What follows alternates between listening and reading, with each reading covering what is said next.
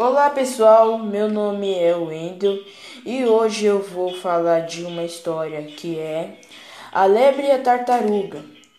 A história começou assim: Era um dia uma tartaruga que falava para todo mundo que era mais rápido do que a lebre.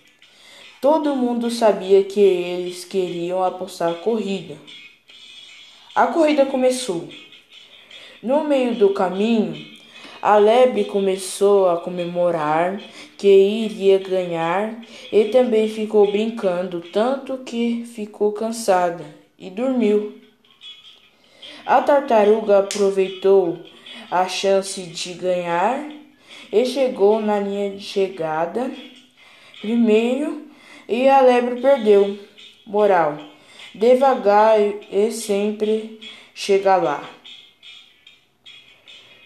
A minha opinião disso aí é que a lebre ela gastou toda sua energia antes e relaxou.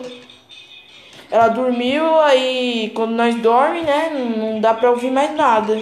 Não dá pra ouvir quem é que tá chegando, quem é que tá fazendo aquilo, isso. Então, essa que foi minha opinião.